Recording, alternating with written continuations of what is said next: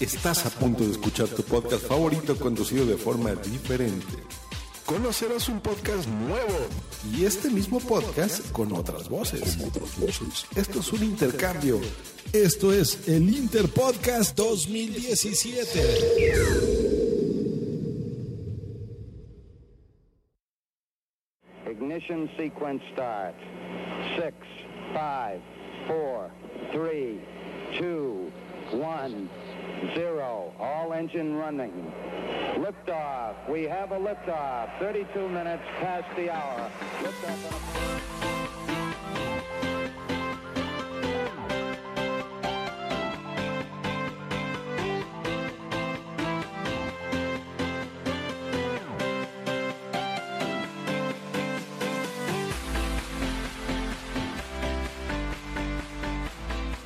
Buenas tardes amigos, yo soy Rodrigo Job, tomando el control de esta narración en lugar de Joel Marque. Este es tu podcast hablando.com, Internet para la vida, vida para la Internet. Hablando.com, podcast. Pero permítanme.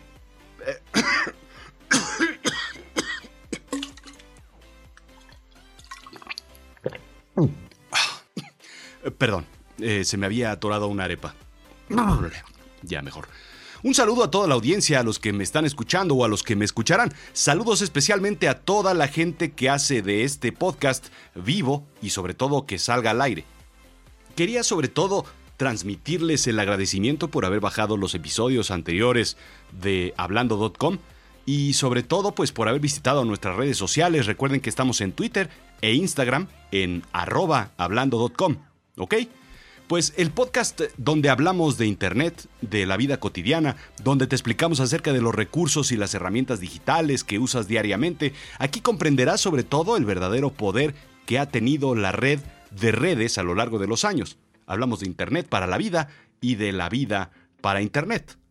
El tema de hoy que nos compete vamos a hablar un poco sobre la tecnología del espacio al puro estilo de hablando.com en complicidad con Azul Chiclamino, que es el podcast del presente presentador.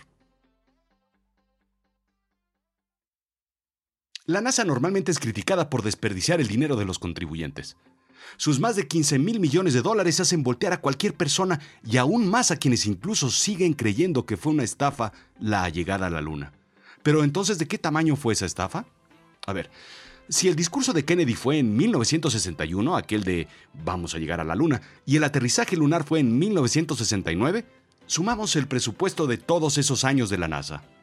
Mil millones de dólares, más 1.260 millones de dólares, más 4 mil millones, más 5 mil millones, más 6, más 5.5, más 7.7, más 4.2. Esto da un total de 34 mil millones de dólares.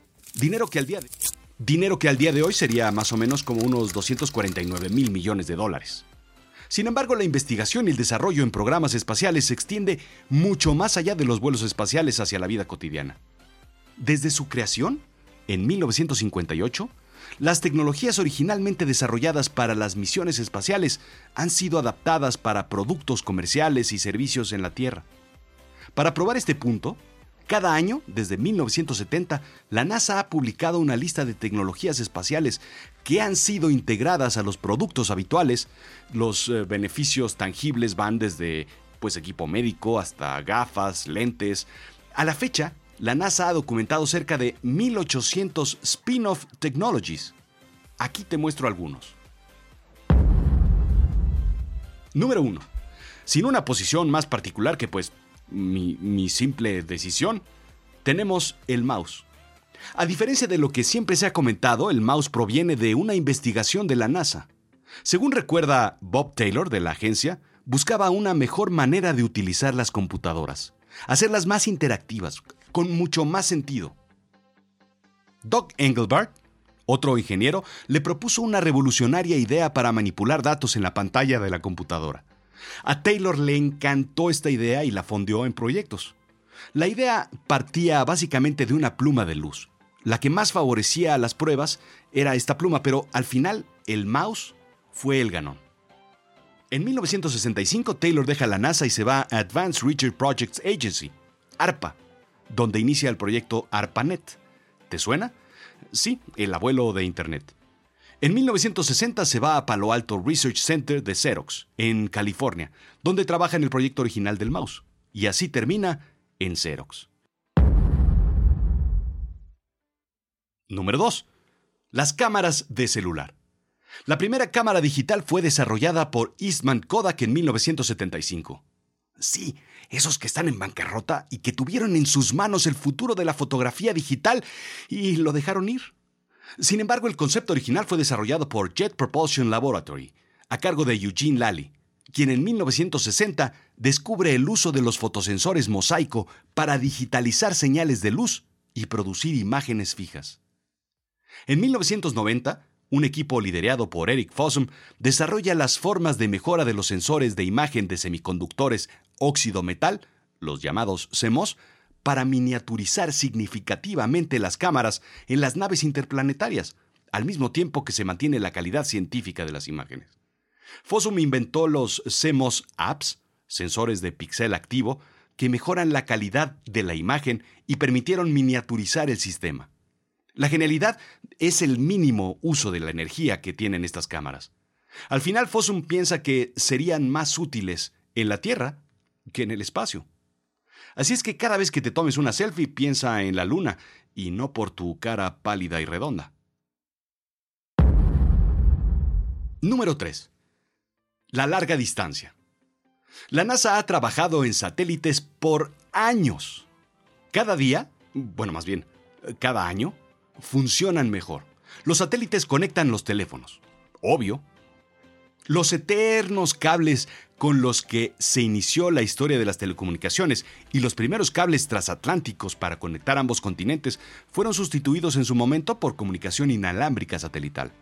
Gracias a la NASA, ahora es más fácil, más barato y con una mejor calidad. ¿Resta decir más? 4. El equipo de bomberos. Los trajes de bomberos modernos provienen de los laboratorios de la NASA. ¿Lo sabías? Sí, desde donde los cohetes hacen... como diría Cucho. Se desarrollaron hace muchos años los trajes espaciales para ir, pues, para ir pues al espacio y a la luna. Todo comienza con las condiciones complicadas para trabajar en un entorno hostil y sin aire. Los astronautas del Apolo necesitaban equipo para hacer su trabajo en circunstancias complejas. Como en el espacio, pues también los bomberos requieren equipo especializado para trabajar de una forma, pues, segura. Antes de 1971, el peso promedio del equipo de los bomberos era de 15 kilos. Con este peso en la espalda, los bomberos en algunas ocasiones preferían combatir los incendios sin su equipo de respiración. Yo subo dos pisos y me falta el aire. De todas maneras, si en el edificio que está en llamas, pues como está en llamas y hay humo, no hay aire, pues ¿para qué cargo 15 kilos si de todas maneras no hay nada que respirar allá adentro? Yo hubiera hecho lo mismo. Total que los ingenieros del Centro Espacial Johnson de la NASA comenzaron un programa solicitado por los jefes de bomberos de Estados Unidos para adaptar los trajes espaciales y los equipos de soporte para su uso en la Tierra por los bomberos. Cuatro años más tarde, los ingenieros diseñaron el equipo que pesaba una tercera parte, con grandes mejoras de visibilidad, por ejemplo. Los bomberos adoptaron rápidamente el equipo. Número 5. Los tenis. Por cierto, ¿supieron de aquel guarache que quería superarse y tomó clases de tenis? Pues sí, los tenis, o zapatos tenis, o bambas, o zapatos deportivos, o championes, o kets, o zapas, o sneakers, o como le digan en tu país, también son parte del repertorio de nuestros amigos de la NASA. La NASA cambió el calzado atlético en donde la goma se topa con el pavimento. Un proceso llamado blow rubber molding, algo así como moldeado de goma por inflado. Total que este es el proceso en el que se inyecta plástico en un casco para que se meta justo en las zonas donde hay mucho más aire y quepa mucho más el moldeo del plástico. Total que este proceso era utilizado para producir cascos y fue aplicado en la parte vacía de las suelas del calzado atlético con material choque absorbente. ¿Y funcionó? Frank Rudy, un ingeniero de la NASA, platicó la idea con Nike. El proceso fue utilizado para conectar las celdas de aire colocadas debajo del talón y en la parte frontal del tenis. ¿Y sabes qué? Nike Air nació.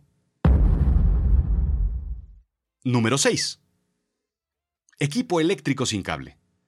Gracias a la misión a la Luna, los astronautas tenían la tarea de tomar muestras de tierra y piedras para su análisis en la Tierra. Para echarles una mano, la NASA pide ayuda a Black Decker para construir un taladro especial dije especial, no espacial, para perforar la luna. El taladro debía ser pequeño, ligero, pero sobre todo, operado con baterías.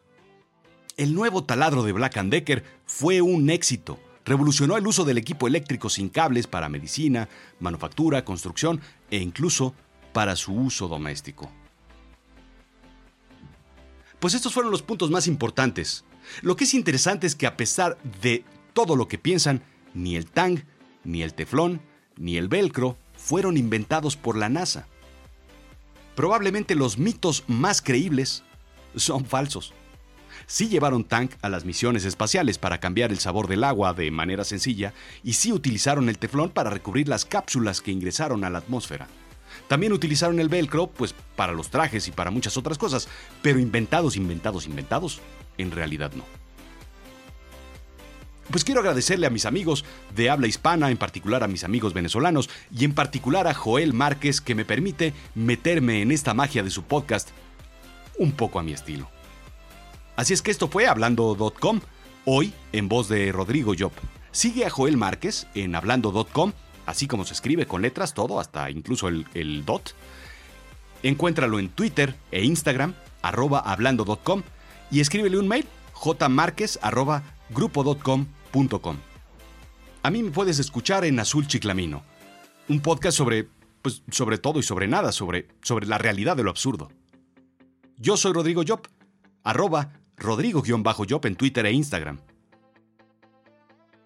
Esta iniciativa de Interpodcast 2007 te permite a ti, follower de Azul Chiclamino, escuchar otros podcasts. Déjame recomendarte, por supuesto, algunos más.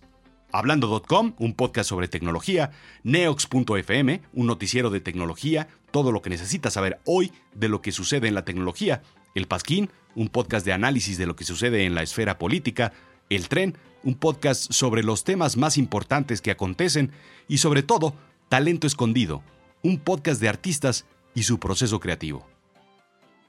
Gracias.